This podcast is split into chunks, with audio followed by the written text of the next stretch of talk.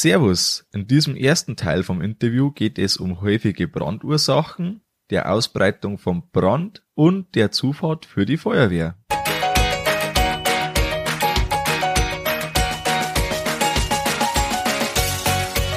Herzlich willkommen beim Kuhstall Bau und Umbau Podcast. Hier bekommst du viele nützliche Ideen und Tipps für deinen optimalen Stall mit Blick auf das Wohl von Mensch und Tier. Schön, dass du da bist. Ich bin Gusti Spötzl und ich unterstütze Milchkuhhalter, die richtigen Entscheidungen für ihren Stallbau oder Umbau zu treffen und eine für sich optimale Lösung zu finden, ohne jemals schon einen Stall geplant und gebaut haben zu müssen. Hallo in der heutigen Folge.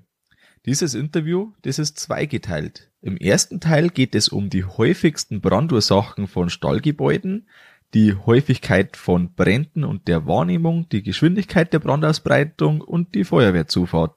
Im zweiten Teil, der dann in zwei Wochen erscheint, da geht's um die Fluchtwege für die Kühe und um Hindernisse, was man im Ernstfall mit nicht weidegewohnten Tieren macht und wie ich mich persönlich um einen Brandfall vorbereite. Und da gibt's viele praktische, umsetzbare Tipps, auf jeden Fall äh, sehr hörenswert. Wie kommt es zu dem Thema, dass ich sagt, äh, das Thema Brand gehört in den Kuhstallbau-Podcast?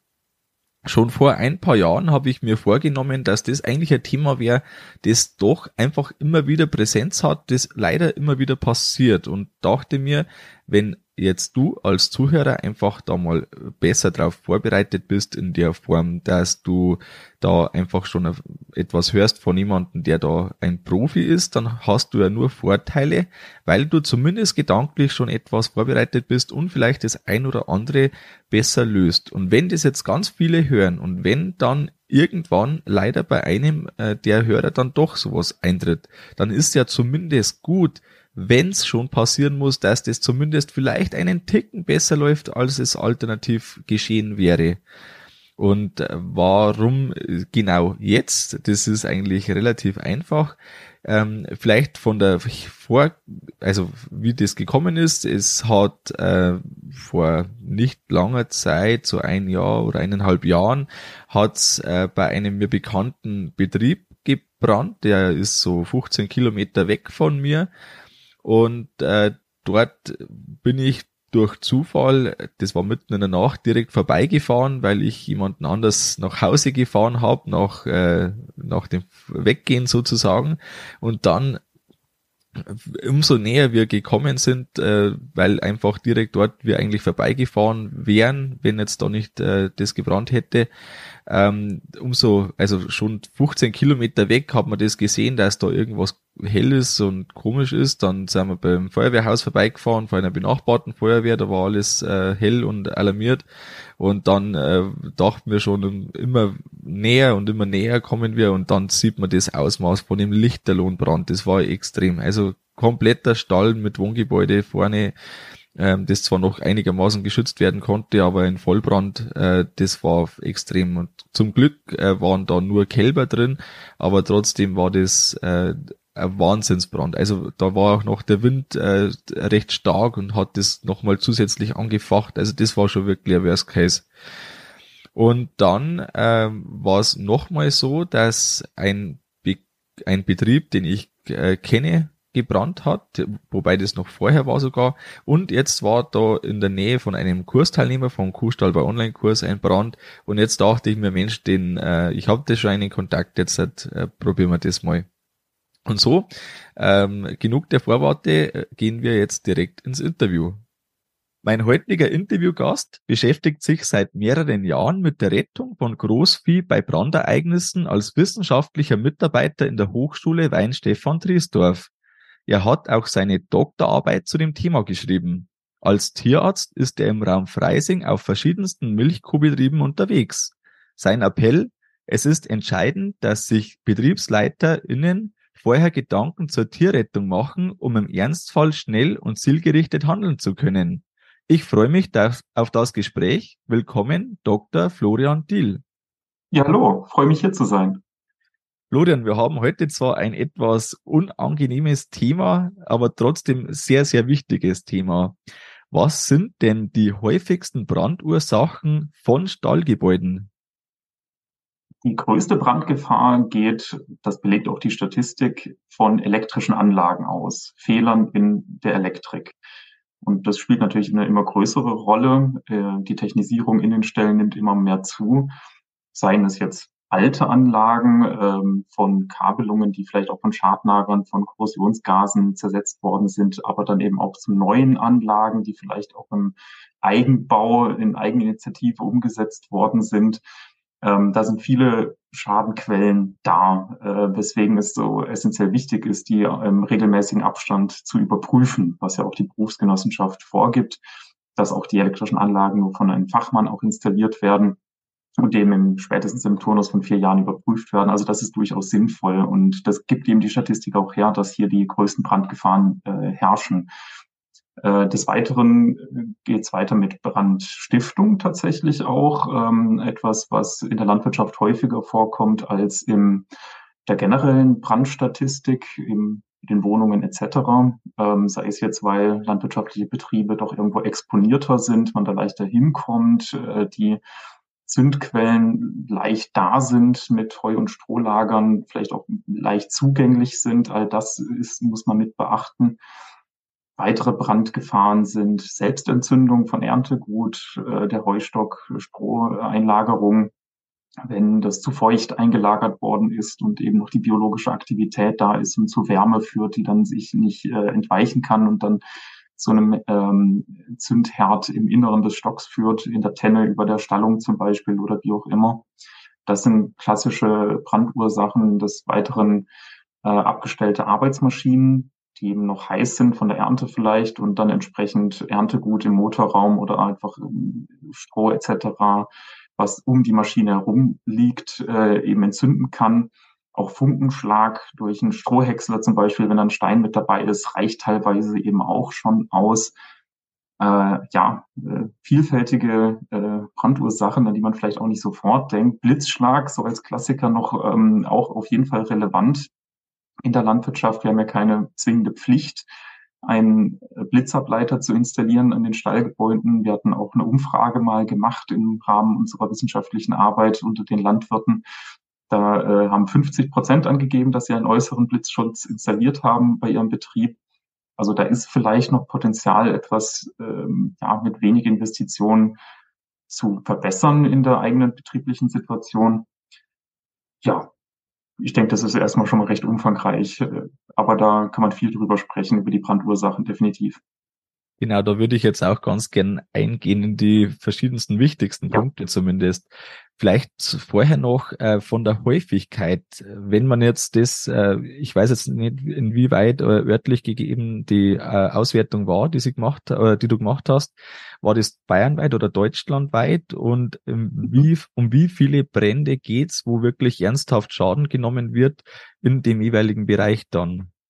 Das ist eine sehr gute Frage. Zum Thema der Datengrundlage gibt es leider nicht viel. Äh, also ganz generell gesprochen mal haben wir keine deutschlandweite bundeseinheitliche Brandstatistik.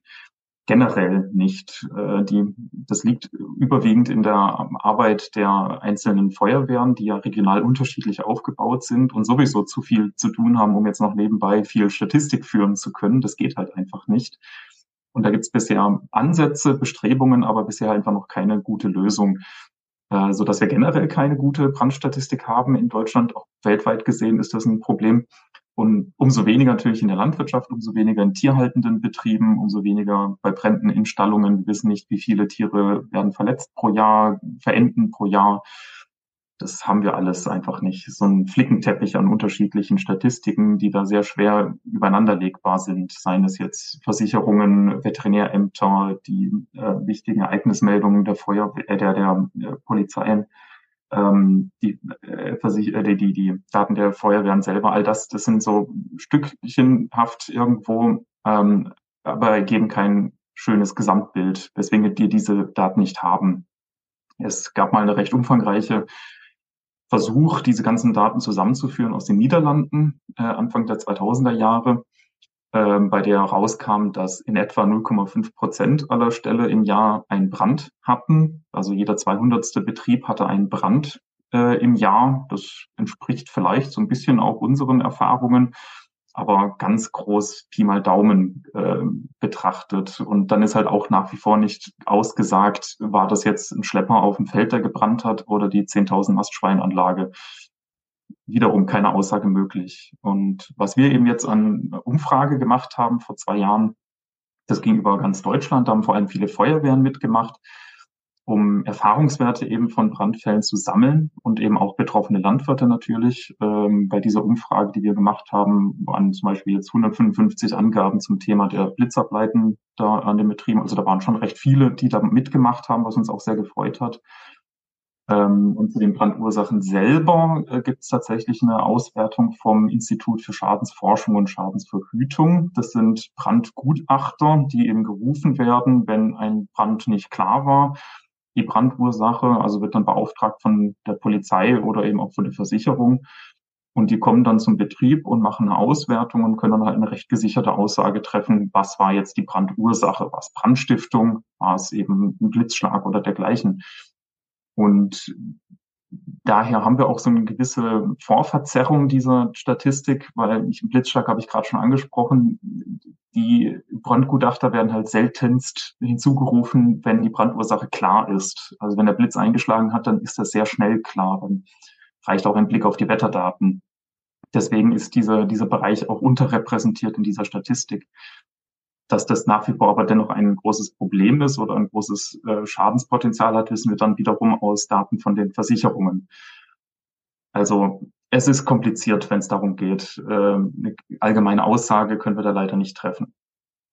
wenn jetzt äh, du als Hörer quasi da mal nachdenkst in deiner Umgebung, ich bin mir fast sicher, dass jeder im Umkreis von irgendwo fünf bis zwanzig Kilometern in den letzten fünf bis zehn Jahren einen Brandfall weiß, der wirklich ein Vollbrand war oder ein großer Brand war.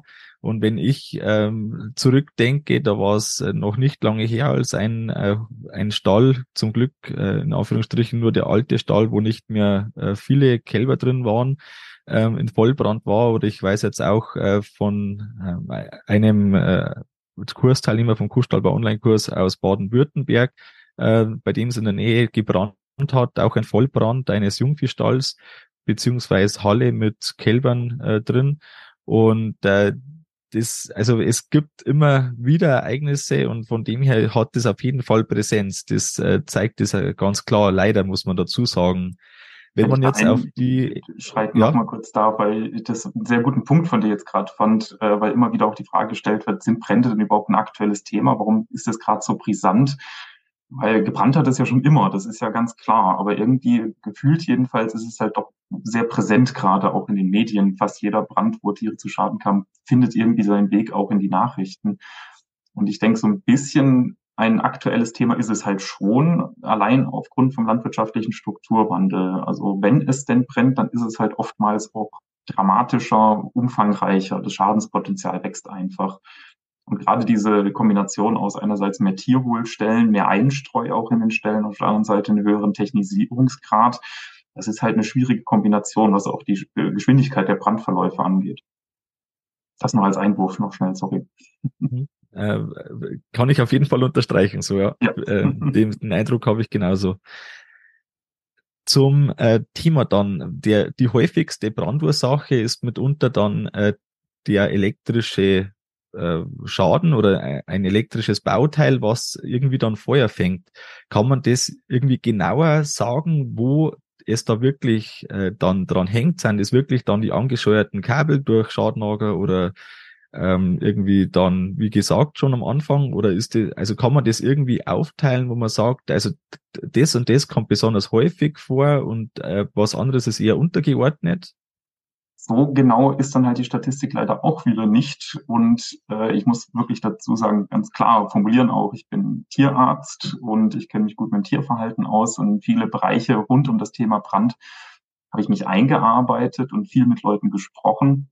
Aber da gibt es die Experten dazu. Ich bin eben kein Elektriker, ich bin kein Stallbauer äh, für diesen großen Bereich der elektrischen Anlagen. Was mein Empfinden ist, ist, dass die Brandursachen da sehr divers sein können, seien es eben Schadnager, sei es aber auch selbstständig installierte Anlagen vielleicht, ähm, Kabel, die zu gepackt sind, so dass die Abwärme dann nicht schön ab, äh, sich äh, leiten kann und da es dann eben zum Kabelbrand kommt.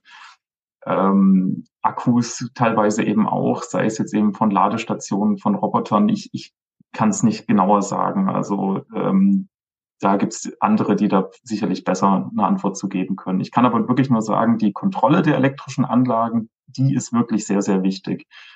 Und einfach mal alle paar Jahre einen Elektriker durchschicken und sagen, ähm, ihm sagen, äh, halt mal die Wärmebildkamera auch dran an die, an die Leitungen. Das kann wirklich schon sehr viel bringen, um, um Schäden zu vermeiden. Da wäre der, der Punkt quasi, wenn es von einer ähm, Überhitzung eines Kabels ist, dass da vielleicht mal eine Sicherung getauscht wurde. Früher war es eine 16 Ampere Sicherung, jetzt ist es eine 32er, weil die 16 immer geflogen ist. Wenn jetzt das ein langes Kabel ist, dann wären wir da schon so weit. Das ist ein zweieinhalb Quadrat oder so. Wenn da 32 Ampere Sicherung draufhängt, dann ja, ist jetzt, also da wäre es ja offensichtlich dann eigentlich. Aber Siehst so du, da weißt du äh, schon viel, viel mehr als ich. Ja. aber, aber da ist da, so also das ist Tatsache zum genau. Beispiel allein schon. Das kann auch schon reichen, wenn da um die Kabel herum sich zu viel Schmutz bildet und dadurch die Abwärme nicht mehr gut abgehen kann. Allein das kann auch schon eine Ursache sein. Ja. Aber eigentlich sollte der Kabel gar nicht warm werden. Aber das, das ist sehr, sehr ähm, vielfältig, warum es dann wirklich dazu kommt. Okay. Und äh, was mir jetzt auch noch stärker in den Sinn kommt, wo ich auch selber Beispiele kenne, wo es teilweise noch gut ausgegangen ist, das wären jetzt tatsächlich die Fahrzeuge. Äh, Gibt es da genauere ähm, irgendwie sind Untersuchungen oder Erkenntnisse, die äh, was, an was da hakt sozusagen? Ja, äh, beziehungsweise Vorgaben gibt es tatsächlich auch, ähm, wiederum von der Berufsgenossenschaft, beziehungsweise auch, ähm, ja, wie soll man denn sagen, Hinweise, Leitfäden von den Versicherern, ähm, also da gibt es eine ganz gute Veröffentlichung auch, Brandschutz im landwirtschaftlichen Betrieb, ähm, Leitlinien zur Schadensverhütung der deutschen Versicherer von der VDS zum Beispiel.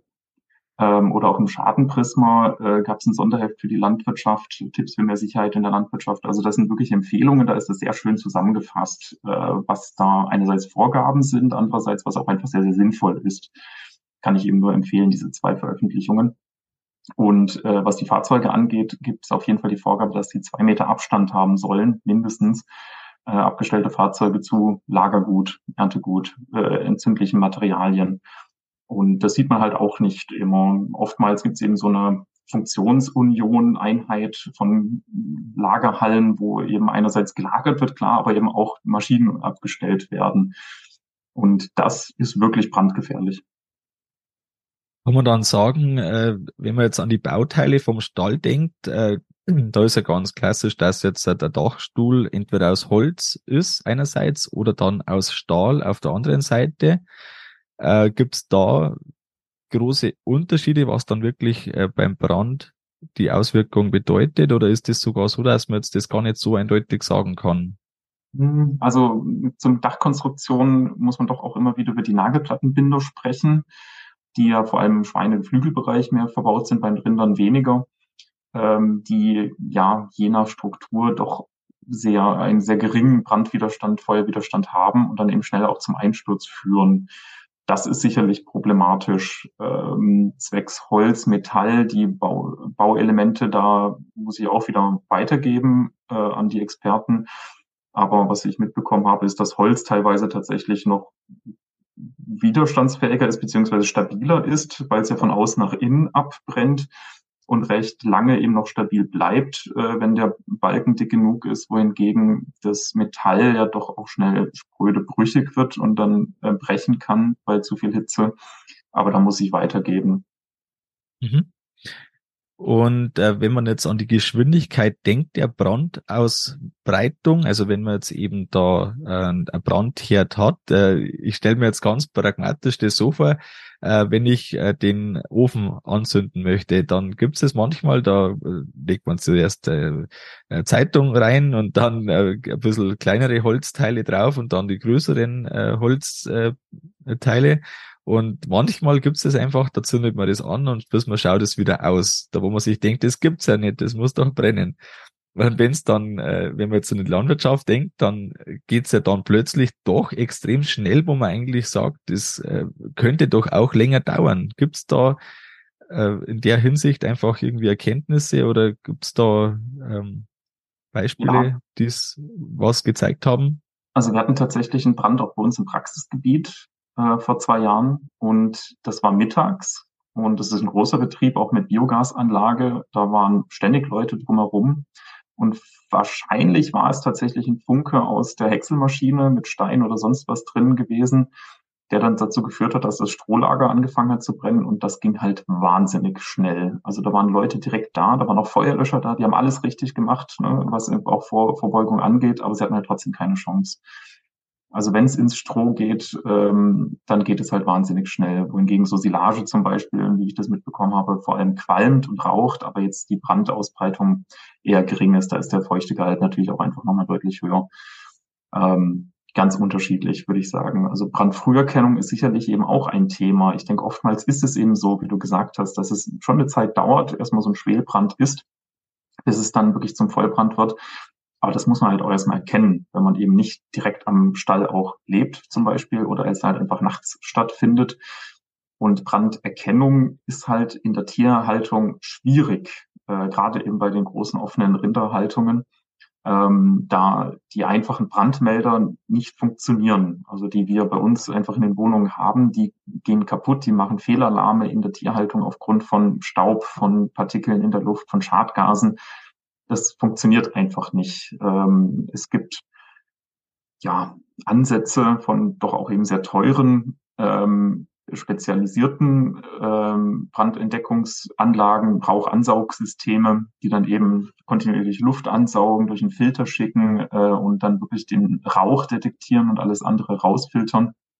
Aber das ist, wie gesagt, sehr teuer und ich glaube in der Rinderhaltung auch noch nicht wirklich erprobt daher schwierig. Also Brandfrüherkennung ist, ist ein schwieriges Thema in der, in der Tierhaltung, ganz klar. Äh, weswegen es halt oftmals auch einfach zu spät entdeckt wird, dass es brennt. Hm. Ähm, da wären wir dann vielleicht schon auch bei dem äh, zweiten Thema, das äh, wir ansprechen wollen, die brandvorbeugenden Maßnahmen. Also jetzt haben wir ja eben die, die Brandverhütung äh, so äh, zumindest mal eine Übersicht äh, dargestellt, sage ich mal so. Also vollständig ausarbeiten kann man das jetzt nie so auf die Schnelle. Ähm, und jetzt eben zu den brandvorbeugenden Maßnahmen. Da gibt's ja ein Stichwort schon mal die Zufahrt der Feuerwehr. Du hast jetzt den Betrieb genannt, äh, der da einen Großbrand hatte. Ich habe von ihm auch gehört. Und da ist jetzt einmal das Thema. Also wenn jetzt da alarmiert wird, äh, vermutlich dann B4 aufwärts, äh, beim so einem Hof, der da brennt, dann kommen extrem viele Feuerwehrautos. Da kommen ja schnell mal irgendwie zehn und mehr äh, Feuerwehren äh, zur Hilfe. Wie organisiert man das oder auf was muss man da achten oder an was darf man denken, wenn man jetzt das vielleicht nicht, nicht explizit in seinem äh, Brandgutachten oder in seinem äh, ja, Brandschutzkonzept, das man vielleicht braucht, wenn jetzt das da kein ausdrückliches Thema ist, weil man da einen Bestand hat oder auch wenn man sagt, man möchte jetzt halt einfach äh, den Bestand mal checken, auf was achtet man da? Mhm. Ja, ähm, also ganz sinnvoll finde ich immer die direkte Zusammenarbeit mit der Feuerwehr. Nehmen wir jetzt mal an, man hat einen bestehenden Betrieb und baut nicht neu und macht sich eben diese Gedanken, was ich wirklich sehr, sehr sinnvoll finde, sich im Vorfeld einfach mal die Gedanken machen, was würde ich denn tun im Brandfall, woran könnte es scheitern? Und da sind eben diese Zufahrtswege oder auch eben die Bereitstellungsräume der Feuerwehren sehr ein großes Thema.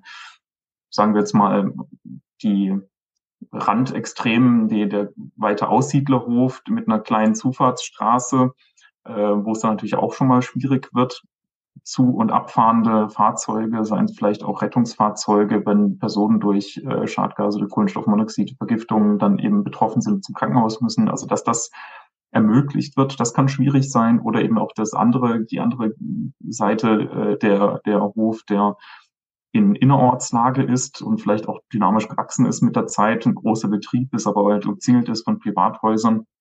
Auch da ist einfach wenig Platz für sowas, für Bereitstellungsräume, für Anfahrten. Ähm, und das einfach mal im Vorfeld schon mal besprochen zu haben, dass der örtliche Feuerwehrkommandant einfach mal im Betrieb war und sich ein Bild der Lage gemacht hat, auch einen ganz formlosen Einsatzplan mal gemacht hat, einfach im Rahmen der, der äh, Einsatzvorbereitung. Das ist, denke ich, sehr, sehr sinnvoll, um genau sowas schon mal im Vorfeld besprochen zu haben und dann Möglichkeiten zu eruieren. Das ist natürlich hoch betriebsindividuell. Ähm, das auf der einen Seite und bei ja, Neubauten, Brandschutzkonzept, da sind die Zugänge, Zufahrten schon auch sicherlich immer ein Thema. Ähm, Gibt es ja auch eine etwas genauere Ausarbeitung in Nordrhein-Westfalen. Die haben eine Richtlinie über bauaufsichtliche Anforderungen an Tierhaltungsanlagen seit 2020, also auch sehr aktuell. Und da gibt es eben auch genauere Angaben zum Thema Zugänge, Zufahrten auch dass ein Betrieb zum Beispiel von drei Seiten angefahren werden kann oder eine Stallung viel mehr, dass da Umfahrten drumherum sind. Ähm, das könnte da zum Beispiel ein Thema sein. Das kann man da ganz gut nachlesen. Ja. Das war der erste Teil vom Interview. In zwei Wochen erscheint der zweite Teil. Da geht es um Fluchtwege für Kühe und Hindernisse, was man im Ernstfall mit nicht weitergewohnten Tieren macht und wie man sich persönlich für den Brandfall vorbereitet mit praktischen umsetzbaren Tipps. Die Kontaktdaten zu Florian Diel, die findest du im Artikel zur Folge unter kuhstallbau.com-106 für die 106. Folge. Wenn du jemanden kennst, für den diese Folge interessant sein kann, und da bin ich mir ziemlich sicher, dass du jemanden kennst, dann teile doch mit ihm die Folge und hilf ihm, dass er potenziell besser für einen möglichen Brand, der einfach in jedem Betrieb theoretisch vorkommen kann und hoffentlich nie passiert, dass dir derjenige noch besser darauf vorbereitet ist. Das war's mit der Folge vom Kuhstallbau Podcast. Sei auch nächstes Mal wieder dabei. Dein Gusti Spötzl.